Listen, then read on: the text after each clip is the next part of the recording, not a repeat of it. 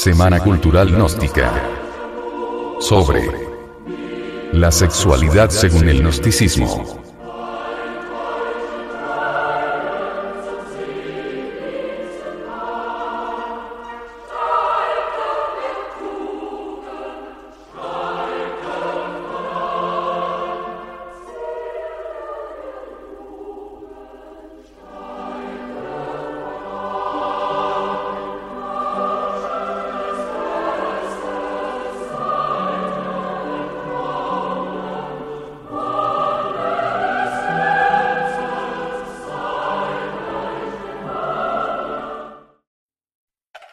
Infrasexualidad.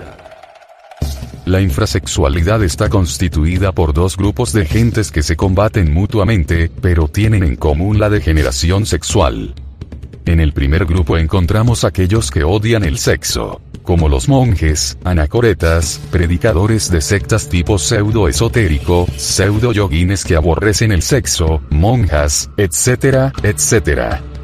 Todas estas gentes infrasexuales, por el hecho mismo de ser infrasexuales, suelen ser afines con gentes homosexuales y lesbianas. Así no es difícil hallar el homosexualismo metido en muchos conventos, religiones, sectas y escuelas de tipo pseudo-esotérico. Sin embargo, y esto es para tener mucho cuidado, los infrasexuales se consideran a sí mismos como gente de tipo inmensamente superior a las personas de sexo normal y las consideran inferiores. Todos los tabúes y restricciones, todos los prejuicios que actualmente condicionan la vida de las personas de sexo normal, fueron firmemente establecidos por los infrasexuales. En nuestra misión de divulgación de la enseñanza gnóstica, hemos tenido oportunidad de estudiar a los infrasexuales. A menudo los oímos diciendo frases como las siguientes. Vosotros los gnósticos sois egoístas porque a todas horas estáis pensando únicamente en vuestra magia sexual. Sois unos fanáticos del sexo. La magia sexual es puramente animal. El sexo es algo muy grosero. Yo soy espiritualista y aborrezco todo lo que sea materialista y grosero. El sexo es inmundo. Existen muchos caminos para llegar a Dios. Yo vivo únicamente para Dios y no me interesan esas porquerías del sexo. Yo sigo la castidad y aborrezco el sexo, etcétera, etcétera. Este es precisamente el lenguaje de los infrasexuales. Siempre autosuficientes. Siempre con el orgullo de sentirse superiores a las personas de sexo normal. Una mujer infrasexual que odiaba al marido nos dijo, yo magia sexual solo la practicaría con mi guía espiritual. Esta frase la dijo en presencia de su marido. Aquella mujer no tenía relación sexual con el marido disque porque odiaba el sexo. Sin embargo, aceptó practicar magia sexual pero únicamente con su gurú. Ella tenía afinidad con el supuesto guía de su alma porque este era también infrasexual. Esta clase de infrasexuales se distinguen por su crueldad. La psicología de esta esfera tiene variados aspectos monjes y monjas que odian el sexo, homosexualismo en los conventos, homosexualismos fuera de toda vida monacal, abortos provocados, gentes que gustan de la masturbación, gentes criminales del lupanar, gentes que gozan torturando a otros. En esta esfera hallamos los crímenes más horribles que registran las crónicas de policía. Horribles casos de sangre, crímenes de origen homosexual, Espantoso sadismo. Homosexualismo en las cárceles. Homosexualismo entre mujeres. Espantosos criminales mentales. Aquellos que gozan haciendo sufrir al ser que aman. Infanticidios horribles. Parricidios, matricidios, etcétera, etcétera. Gente pseudo-ocultistas que prefieren sufrir de poluciones nocturnas antes que casarse. Gentes que odian mortalmente el arcano AZF y el matrimonio perfecto. Gentes que creen llegar a Dios odiando el sexo. Gentes anacoretas que aborrecen el sexo, y que lo consideran como vulgar y grosero. En el otro grupo de infrasexuales, encontramos a las personas que seducen con el encanto de su belleza maligna. En esta esfera hallamos a todos los Juan Tenorios y Doñas Ineses. En esta esfera se desenvuelve el mundo de la prostitución. Los infrasexuales de Nema se sienten muy hombres. En esta esfera viven aquellos que tienen muchas mujeres. Ellos se sienten felices en el adulterio. Se creen muy hombres, ignoran que son infrasexuales. Aquí encontramos a millones de prostitutas. Aquí hallamos elegantes señoras de alta posición social, estas son felices en el adulterio. Ese es su mundo. En este grupo encontramos dulzura que conmueve el alma, virginidades que seducen con el encanto de sus ternuras, mujeres bellísimas que corrompen, varones que abandonan sus hogares hechizados por el encanto de esas beldades preciosísimas, embelezos indescriptibles, pasiones incontenibles, salones preciosísimos, elegantes cabarets, lechos mullidos, bailes deliciosos, orquestas del abismo, palabras de romance que no se pueden olvidar, etcétera, etcétera. Algunos de estos infrasexuales a veces aceptan el suprasexo, la sexualidad trascendente, pero fracasan porque no logran evitar la eyaculación del enseminis. Y por lo general se retiran hablando horrores contra esta práctica. Los hemos escuchado diciendo.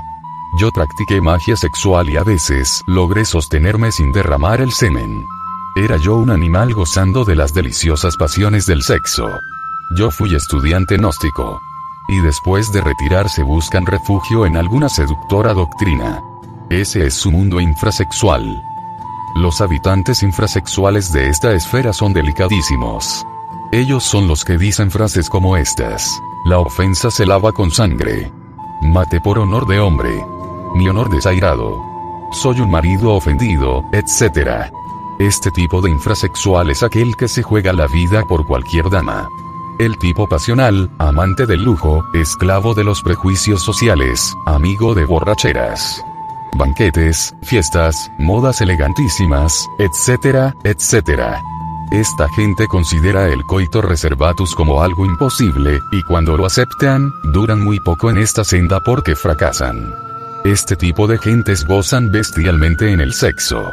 Cuando este tipo de gentes aceptan el suprasexo, lo utilizan para gozar de la lujuria, y tan pronto encuentran alguna seductora doctrina que les brinde refugio, entonces se retiran de la suprasexualidad. Algunas veces encontramos tipos místicos en esta esfera infrasexual.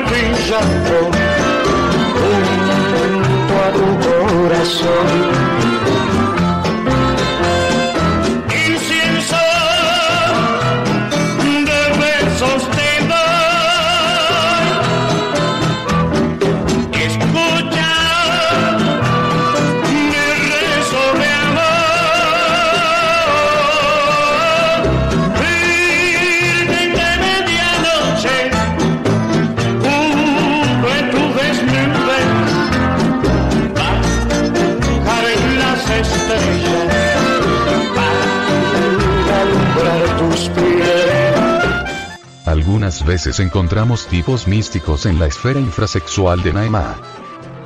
Estos no beben, ni comen carnes, ni fuman o bien son muy religiosos aun cuando no sean vegetarianos. El tipo místico de Naima es solo pasional en secreto. Goza violentamente en las pasiones sexuales aun cuando después esté pronunciando terribles sentencias contra la pasión sexual. A veces aceptan el arcano. AZF, pero se retiran al poco tiempo cuando hayan alguna consoladora doctrina que les diga frases como estas. Dios dijo, creced y multiplicaos. El acto sexual es una función puramente animal y la espiritualidad nada tiene que ver con este acto, etcétera, etcétera. Entonces el infrasexual de Naima, encontrando justificación para eyacular el licor seminal, se retira de la senda del matrimonio perfecto.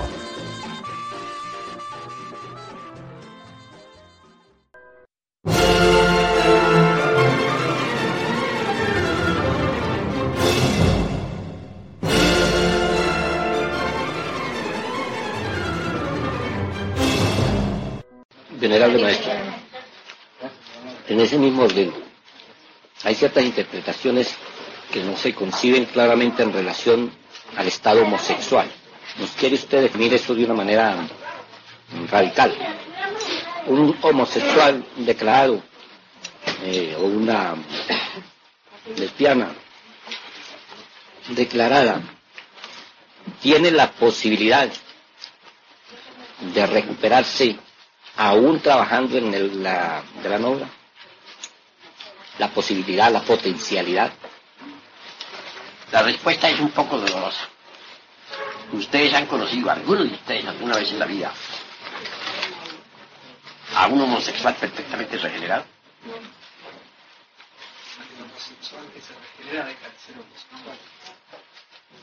¿Tú has conocido a algún homosexual que en la vida haya dejado de ser homosexual? ¿De verdad en un ciento por ciento? No lo hay. Porque es una semilla degenerada. Está podrida. No se le puede, re- no se puede hacer de nuevo porque está podrida. Sí que hay semillas vegetales degeneradas que no germinan, aunque se siembren en muy buena tierra y en las mejores condiciones, no germinan porque están degeneradas. Así también hay semillas humanas, gérmenes humanos, Aunque sea joven, aunque sean jóvenes, pero son gérmenes degenerados que ya no se pueden, de ninguna manera se pueden arreglar. Traten ustedes de regenerar una semilla, un germen vegetal, y de colocarlo en magníficas condiciones para que germine, a ver si es cierto que germina, después de que se demuestre que está degenerado. No germina. Lo mismo son los gérmenes depositados en las glándulas sexuales. Un germen degenerado no se, no se, no germina jamás. De ahí no puede salir un hombre, nunca. Es un caso, es un, es un caso perdido. Pero en los próximos retornos puede, puede acomodar este condicionamiento, o sea, tiene un karma, ¿no? por supuesto. Entonces en la próxima, deparando ese karma, puede modificar y ya lograr ser, o en próximos retornos, ser otra vez normal para poder trabajar. O, Podría. o va en involución también. Podría darse el caso. Tal vez mediante un gran arrepentimiento y un gran dolor en futura existencia tuviera un cuerpo muy normal. Puede haber pasado por un gran dolor.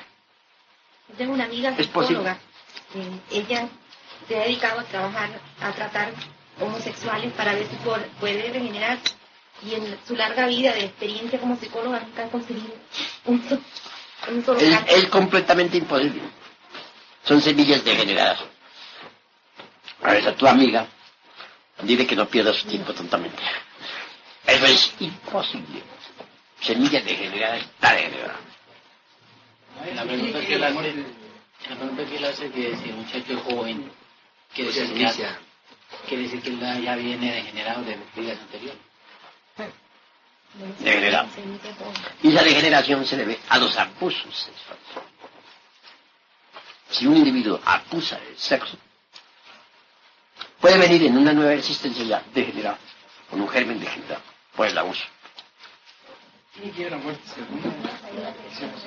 Normalmente los, los, los, eh, infrasexuales del homosexualismo y del lesbianismo ingresan en la involución simultánea de los mundos.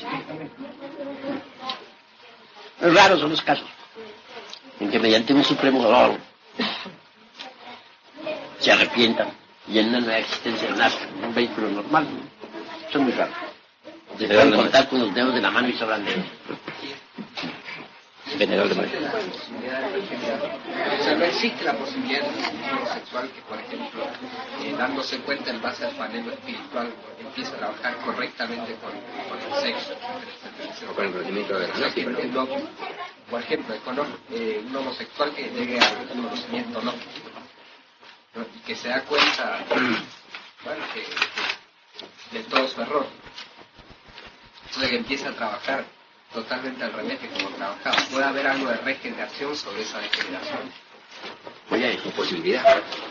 hasta ahora, mejor dicho, yo pensé mucho y a, y a veces estuve de acuerdo con tu concepto. Podría suceder ese caso de ser generado. Pero a través del tiempo he venido viendo a, mu- a algunos homosexuales que ingresaron al movimiento gnóstico. Nunca se regeneraron. Jamás. Ni aun con el conocimiento. Hubo un homosexual se arrepintió en pleno templo. Que juró se firmó y hasta juró con sangre no volver a ser homosexual. no cumplió su juramento. Y aún estando dentro de la gnosis.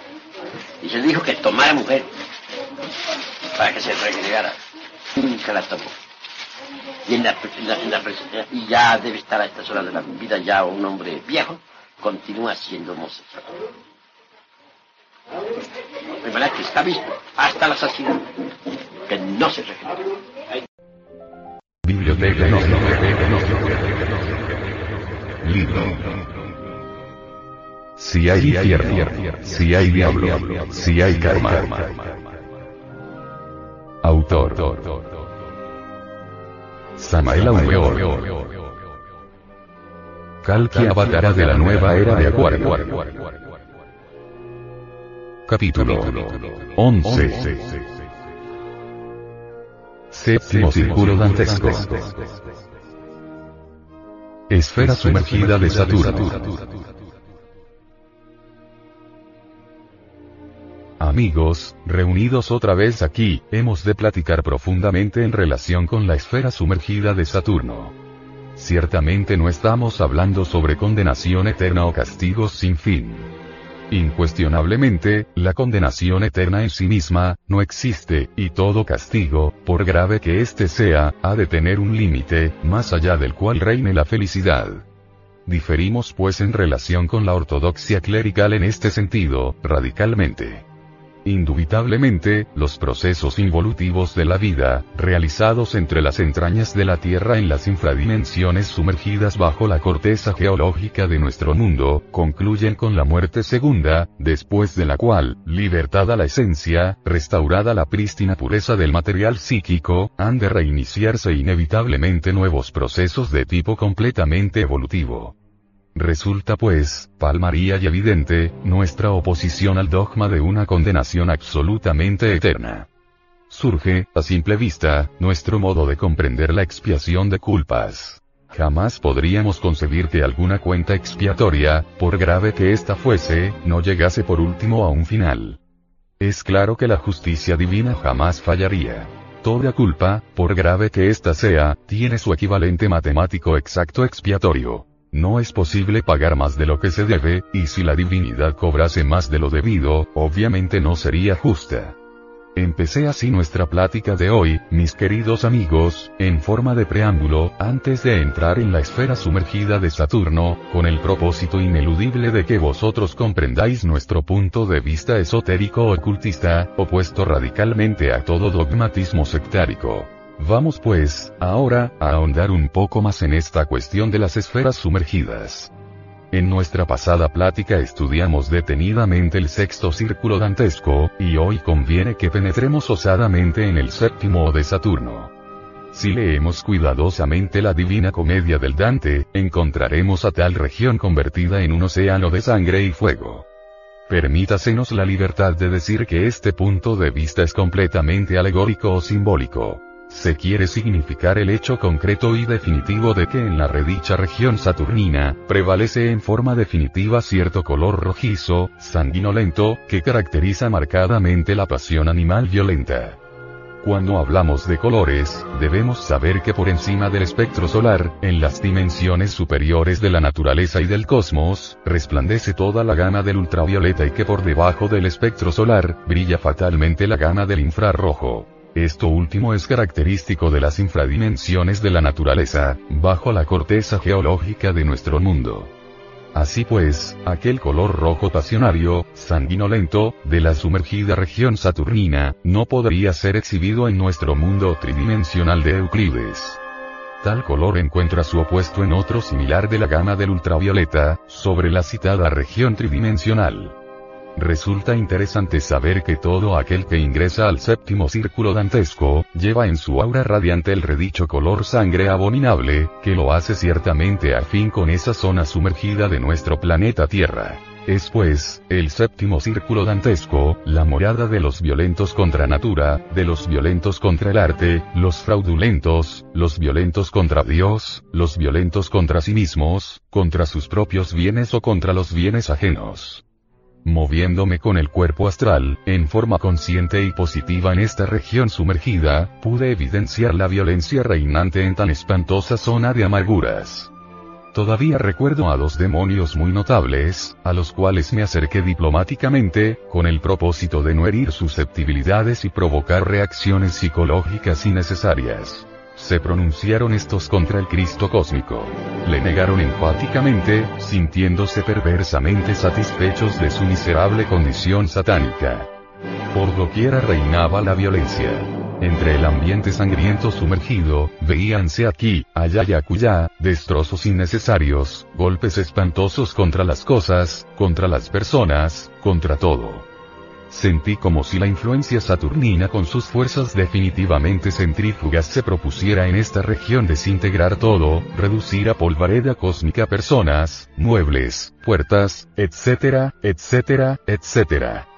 Mucho me asombré al encontrar ahí a una criatura muy respetable, cuyos ojos todavía hieren la suave luz del día.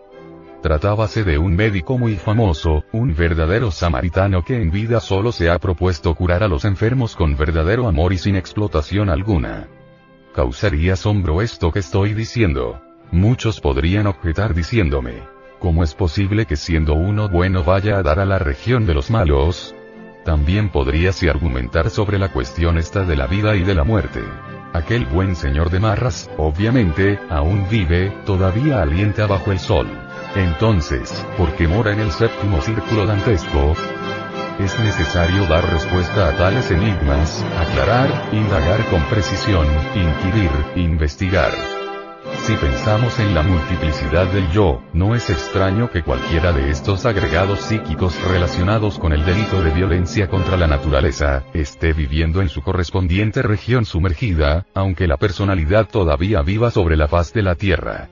Obviamente, si este doctor no disuelve el yo pluralizado, habrá de descender con la oleada involutiva entre las entrañas del mundo, para resaltar muy especialmente en el séptimo círculo dantesco, hay mucha virtud en los malvados y hay mucha maldad en los virtuosos.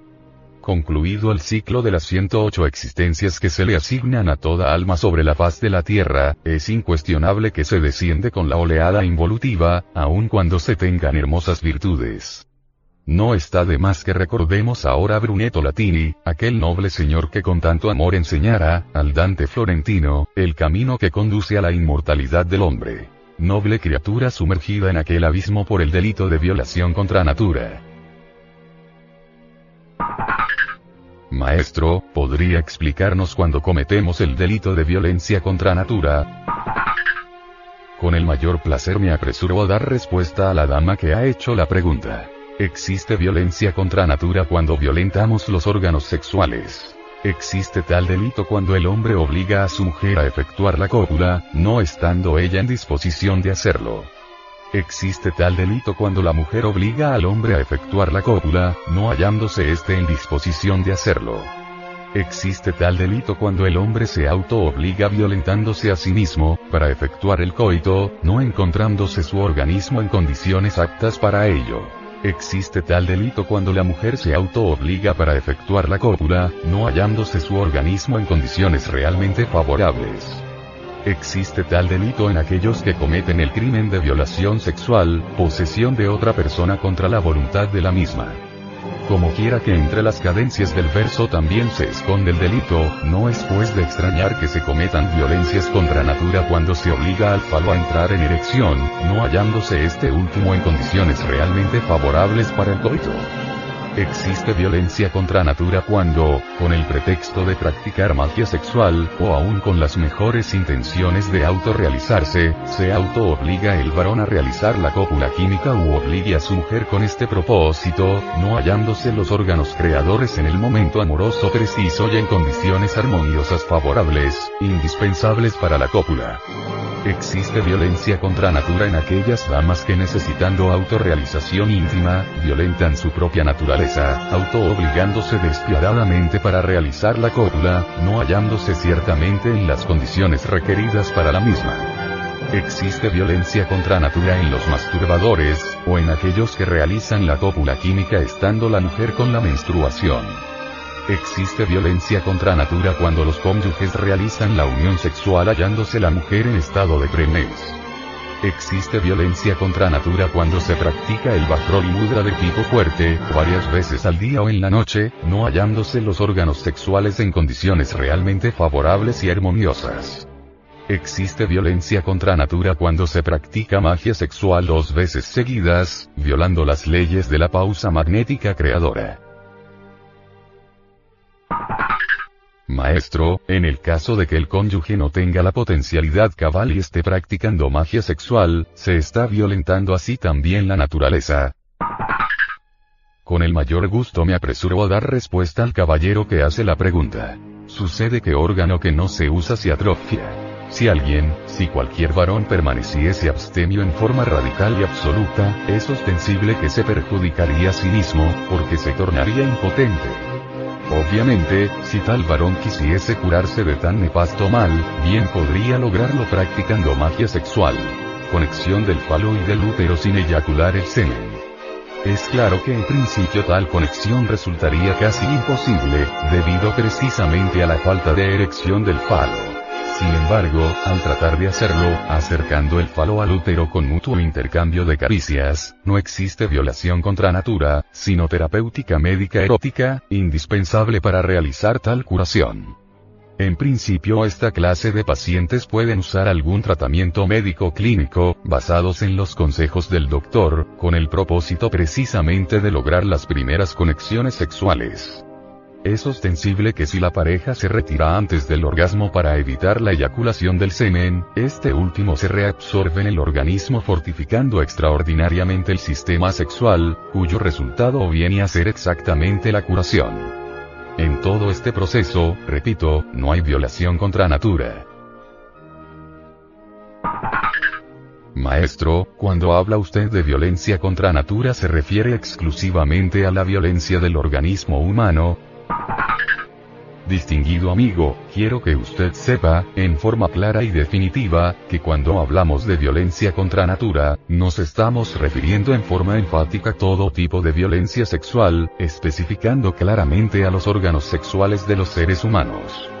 No quiero decir con esto que no existan otros tipos de violencia contra natura. Si alguien obligase, por ejemplo, a las criaturas inferiores de la naturaleza a efectuar cópulas artificiosas violentando el libre albedrío, existiría violencia contra natura. Si alguien inseminase artificialmente a los animales, como es costumbre hoy en día, existiría violencia contra natura. Existe violencia contra natura cuando adulteramos, o cuando adulteramos los vegetales y las frutas con los famosos injertos que han inventado los sabiondos de esta edad negra del Kali Yuga. Existe violencia contra natura cuando nos castramos o cuando hacemos castrar a las bestias. Son pues, innumerables los delitos que entran en este orden de violencia contra natura. Oh, amigos, caballeros y damas que me escuchan, gentes que reciban este mensaje de Navidad 1973, 1974, recordad que entre el incienso de los templos también se esconde el delito. Entre los bellos cuadros que el pintor plasma en sus telas, también se esconde el delito. Entre las más deliciosas armonías con que el músico nos deleita aquí en este planeta Tierra, también se esconde el delito. Que entre el perfume de la plegaria que susurra deliciosa en los templos, también se esconde el delito. El delito se viste de santo, de mártir, de apóstol, y aunque parezca increíble, se disfraza con vestiduras sacerdotales y oficia en los altares. Recordad amigos, señores y señoras, a Guido Guerra, citado por el Dante, nieto de la púdica Gualdrata, noble señor que durante su vida hizo tanto con su talento y con su espada. Recordad también a Teguiayo Aldobrandi, cuya voz debería ser agradecida en el mundo. Nobles varones que ahora viven en este séptimo círculo infernal, por el delito de violencia contra natura. Maestro, si desintegramos el yo de la violencia contra natura o casi todos los yoes que tienen embotellada a nuestra esencia, pero nos queda alguno, caeremos también en cualquiera de estos círculos dantescos. Distinguida dama, me alegra su pregunta, que resulta muy oportuna. Alguien podría eliminar de su psiquis aquellos agregados psíquicos relacionados con el delito de violencia contra natura, y sin embargo, caer en cualquiera de los otros círculos dantescos. Mientras el ego animal exista en nosotros, es obvio que somos candidatos seguros para el abismo y la muerte segunda. Maestro, si ya hemos llegado a la última de las 108 existencias que nos son asignadas a todo ser humano, y estamos trabajando en la senda del filo de la navaja, nos darían otra oportunidad para terminar nuestro trabajo. Noble señora, mucho me place escucharla. Sepa usted, con entera claridad, que las leyes de la naturaleza no están gobernadas por tiranos, sino por seres justos y perfectos. Si alguien, a pesar de haber cumplido su ciclo de 108 existencias, entra por la senda del filo de la navaja y desencarna hallándose en el real camino, obviamente será ayudado asignándosele nuevas existencias con el propósito de que logre su autorrealización íntima. Mas si se desviara del camino secreto, si renegara, si no disolviese el ego y reincidiese en sus mismos delitos, inevitablemente caería en el abismo de perdición. Por lo antes expuesto en el curso de esta conferencia, llego a la conclusión de que una vez que involucionamos en los abismos atómicos de la naturaleza, somos realmente habitantes de todos los círculos dantescos de nuestro organismo planetario. ¿Estoy en lo correcto, maestro? Quiero decir al señor que hace la pregunta, que ciertamente está en lo justo. Cuando alguien ingresa en la involución sumergida de la naturaleza, desciende en el tiempo, lentamente, de círculo en círculo, resaltando muy especialmente en aquella zona donde específicamente se encuentre su peor delito. Maestro, ¿qué nos dice usted de los homosexuales y lesbianas? Estos cometen violencia contra natura. Distinguido señor, su pregunta me parece bastante interesante. Es urgente comprender que homosexuales y lesbianas se sumergen inevitablemente en el séptimo círculo dantesco de Saturno, precisamente por el delito de violencia contra natura. Quiero que ustedes comprendan que esta clase de degenerados, enemigos del tercer logos, son realmente casos perdidos, semillas que no germinan. Maestro, las lesbianas y los homosexuales vienen así por ley kármica, o tiene alguna relación el engendro de esos hijos como hereditarios. ¿Cuál de los dos factores impera? Escucho la pregunta que hace un misionero gnóstico internacional, aquí en la sede patriarcal del movimiento gnóstico en la Ciudad de México. Señores, señoras. Conviene saber que aquellos humanoides que en vidas anteriores se precipitaron violentamente por el camino de la degeneración sexual, obviamente involucionando de existencia en existencia, devienen por último como homosexuales o lesbianas antes de entrar en los mundos infiernos. Es pues, el lesbianismo y el homosexualismo el resultado de la degeneración en vidas precedentes, consecuencia kármica fatal. Eso es todo. Maestro, si una lesbiana o un homosexual lograra por un momento tener conocimiento de su castigo, por el karma de su degeneración, y pidiera a la ley una ayuda, ésta podría concederle la gracia de volver a su estado normal, o no tiene la suficiente fuerza para pedir este beneficio. Señores, señoras, existe un proverbio que dice, a Dios rogando y con el mazo dando. La misericordia divina está al lado de la justicia, pero obras son amores y no buenas razones. Si cualquiera de esos degenerados del infrasexo se arrepintiera de verdad, que lo demuestre con hechos concretos, claros y definitivos. Que se case de inmediato con una persona del sexo opuesto, y que de verdad se meta por el camino de la auténtica y legítima regeneración sexual. Que este tipo de delincuentes clame, ore y suplique es correcto pero que haga, que demuestre con hechos su arrepentimiento. Solo así es posible la salvación para esta clase de criaturas. Sin embargo, es muy difícil que homosexuales y lesbianas tengan ya ánimo, anhelo verdadero de superación. Indubitablemente, se trata de gentes completamente degeneradas, en las cuales ya no trabajan ciertas áreas del cerebro, semillas podridas, donde es casi imposible encontrar un anhelo de regeneración. Algunos sujetos de esta clase han hecho de su delito una mística disfrazada con ropaje de santidad.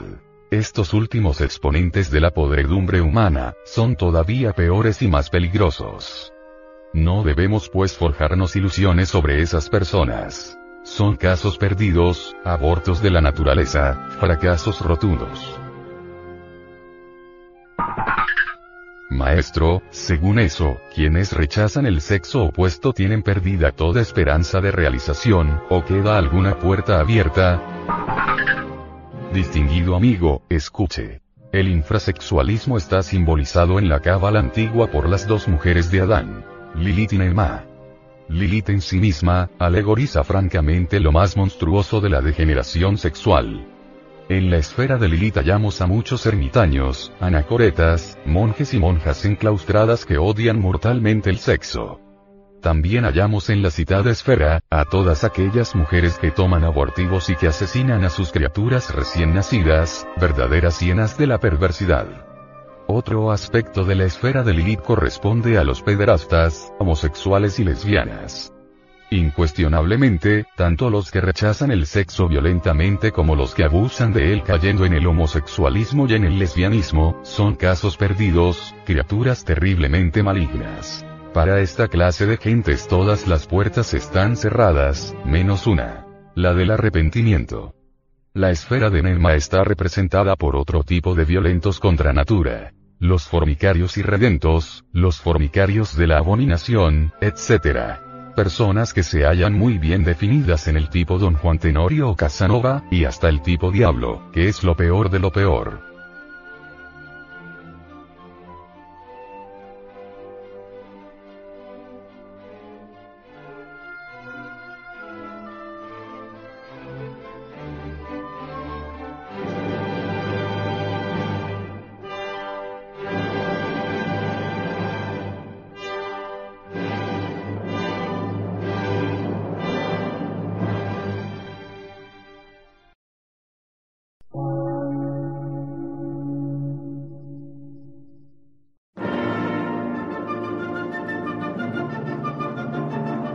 Emisora, gnóstica, transmundial. Por una nueva civilización y una nueva cultura, sobre la faz de la Tierra.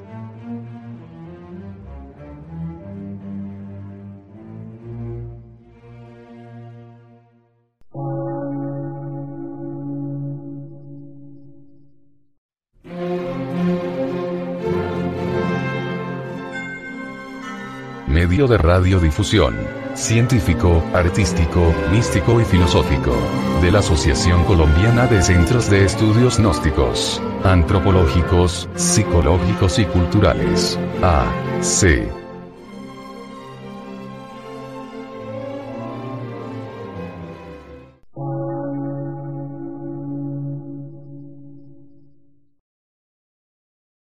Lectura en movimiento. Difusión sin fronteras.